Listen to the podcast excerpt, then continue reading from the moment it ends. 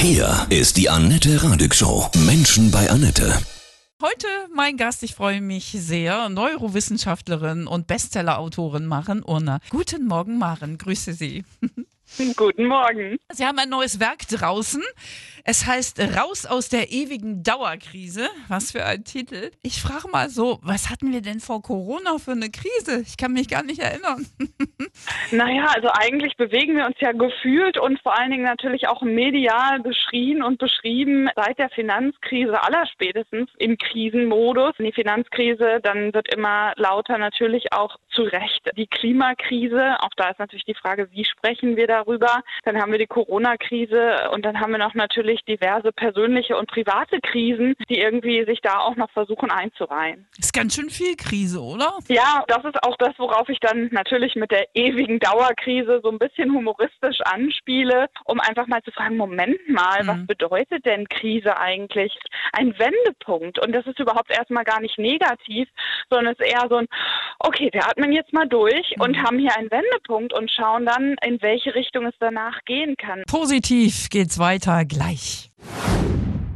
Heute bei mir Maren Urner, Bestsellerautorin, Neurowissenschaftlerin und Medienwissenschaftlerin, sagt, diese Krise ist immer auch ein Wendepunkt, ein positiver, ne? Meine Hoffnung besteht so ein bisschen darin, darüber aufzuklären und dann zu schauen, wie wir diese Wendepunkte tatsächlich auch ins Positive drehen können. Mhm. Ich empfinde es persönlich tatsächlich so, dass jetzt wirklich tatsächlich auch sowas wie eine Krise ist, weil so vieles neu und anders ist durch die ganzen Restriktionen, ja, Verlust an Freiheit und, und, und, dass das jetzt für mich tatsächlich auch mal eine Krise ist. Aber die wiederum hat auch Chancen, ne, oder?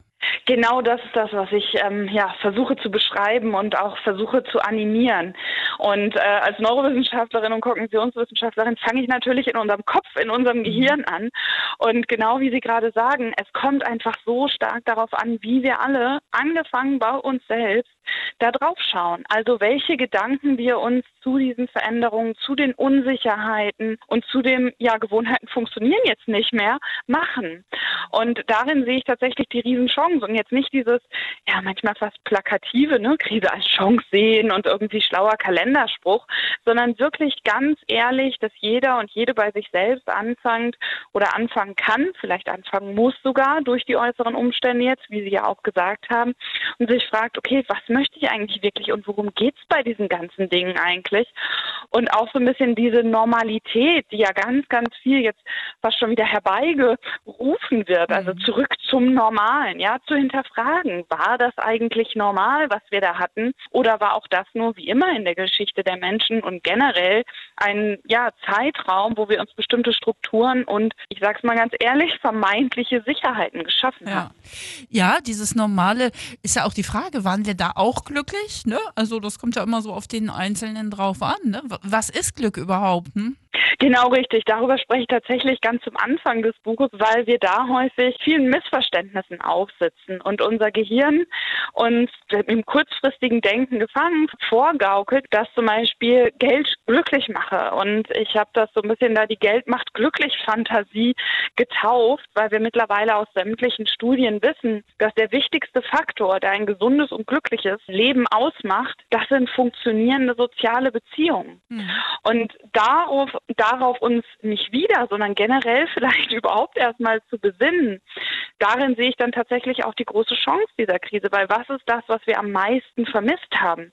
Warum gab es illegale Treffen, Partys und Co? Weil wir den sozialen Austausch so schmerzlich vermisst haben und uns herbeigesehnt haben, andere Menschen um uns herum zu haben. Jetzt haben wir aber auch so eine Spaltung im Feld, ne? dass wir nicht mehr so, also so empfinde ich es jedenfalls, so schwierige Themen durch Corona auch nicht mehr normal diskutieren und dass gleich so Hass und Wut da ist. Ja, das ist das Problem mit Unsicherheit. Also ich habe es ja eben schon ganz kurz mhm. angesprochen. Unsicherheit ist was, was ähm, auch da wieder hirntechnisch gedacht, was unser Gehirn gar nicht mag. Also wenn wir es so uns ganz einfach vorstellen wollen, dann ist das da oben in unserem Kopf nichts anderes als so eine Vorhersageapparatur. Die, die wichtigste Tätigkeit, uns am Leben zu halten oder ein, ein Mechanismus, um uns am Leben zu halten, ist eben Vorhersagen darüber zu treffen, was als nächstes passiert, um Gefahren zu minimieren. So, und wenn dann natürlich Gewohnheiten und alles, was irgendwie so vorher in Anführungsstrichen funktioniert hat, auf einmal nicht mehr funktioniert und die Gewohnheiten und Vorhersagen ins Leere laufen, dann entsteht natürlich dieses riesige Gefühl der Unsicherheit, was wir im Extremfall dann natürlich auch in Angst und einem chronischen Stresszustand beobachten können. Und noch einen Schritt weiter gedacht, sorgt genau das dann dafür, dass wir eben schlechte Entscheidungen treffen, weil von Angst getrieben hat noch nie jemand eine gute im Sinne von langfristig orientierte ja. Entscheidung getroffen. Diese Ängste sind so stark im, im, im Feld, ja, die Angst vor Corona, vor der Krankheit, ja. die Angst vor Armut, die Angst vor ja. Verlust der Freiheit. Jeder ist in seinen Ängsten gefangen und kann auch schlecht mit jemandem, also so ein Freiheitskämpfer kann es schlecht mit jemandem darüber sprechen, der Angst vor diesem Virus so schlimm hat, ne? Und genau das müssen wir ändern. Genau mhm. Genau das, was Sie gerade sagen. Also Entschuldigung fürs, fürs da reingrätschen, aber nee. darin besteht dann die Chance, da, da eben sich zu öffnen und zu sagen, Moment mal, weil wir können diese steinzeitlichen Mechanismen in unserem Kopf, wir können die nicht komplett ablegen. Mhm. Also wir alle ne, verfallen dann eben in Unsicherheit ganz schnell in diesen Angst- und Stresszustand, Modus. Aber die Chance, die wir eben alle haben, ist, das zu erkennen und auf so eine Art Meta- oder Überebene zu gehen und sagen, Moment mal, was passiert denn da eigentlich gerade? Und ich, ich sage ganz gern so, wir, wir können uns in die Lage unseres eigenen Gehirns versetzen. Und wir sagen, warum macht das mein Gehirn wohl gerade mit ja. mir? Sie sind ja auch Medienwissenschaftlerin, ja, Psychologin.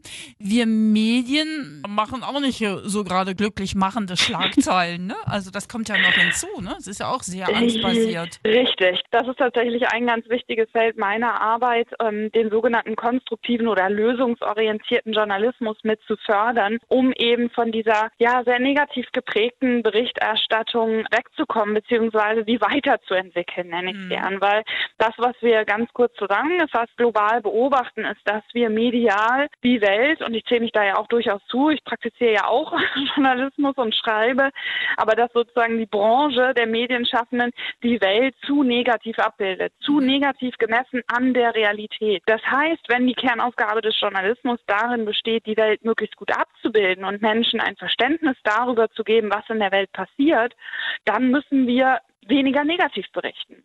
Und da bietet eben der konstruktive lösungsorientierte Ansatz einen sehr guten ja, Startpunkt, weil der eben oben drüber über die anderen W-Fragen, die wir aus dem Journalismus kennen, dieses Wer, wie, wo, was, wo, noch das Was jetzt, wie kann es weitergehen stellt. Und deswegen sind Sie hier auch bei mir, mein Gast, ne? Dass wir über genau. sowas Positives reden. Wir denken uns eigentlich zu oft zu unglücklich. Wie kann man Richtig. das in den Griff kriegen? Durch Meditation? Was, was gibt es für Praktiken?